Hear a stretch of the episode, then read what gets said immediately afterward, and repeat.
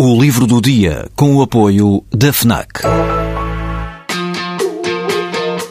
Perdes a tua vez na fila, mas chegas primeiro ao último smartphone do mercado. Ignoras o que te dizem para fazer, mas ouves o que a tua playlist tem para te dizer. Não largas tudo para viajar pelo mundo, mas vais de malas e bagagens para o livro que andas a ler. Deixas o despertador tocar mil vezes, mas se ouves o hino na televisão, saltas do sofá e sentes o arrepio. Pois é, quando desligas do mundo, ligas-te a ti. FNAC. Desliga-te.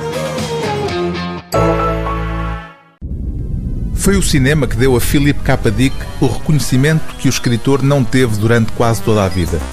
O êxito de filmes como Blade Runner e Relatório Minoritário chamou a atenção para a obra de um autor inquietante que usou a linguagem da ficção científica para exprimir dúvidas, receios e anseios intemporais.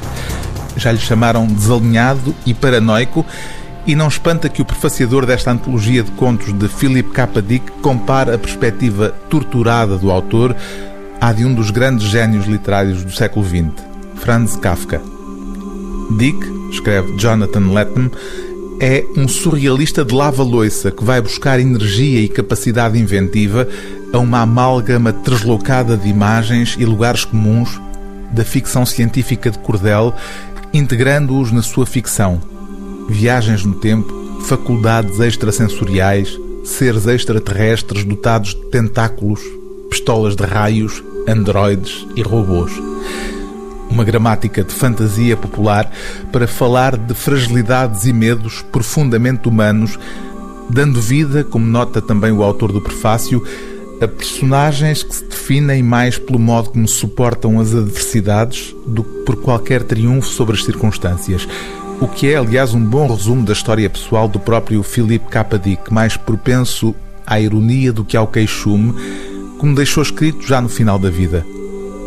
O que me ajuda se é que há ajuda possível, é encontrar o grão de mostarda do cômico no âmago do horrível e do fútil.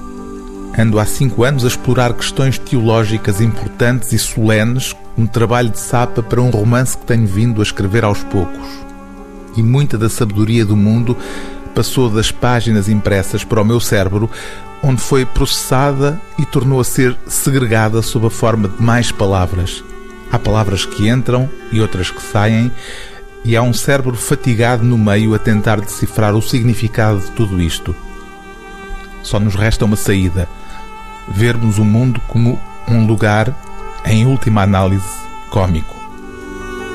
O livro do dia TSF é Relatório Minoritário e Outros Contos, de Philip K. Dick, tradução de Paulo Faria, introdução de Jonathan Lethem, edição Relógio d'Água.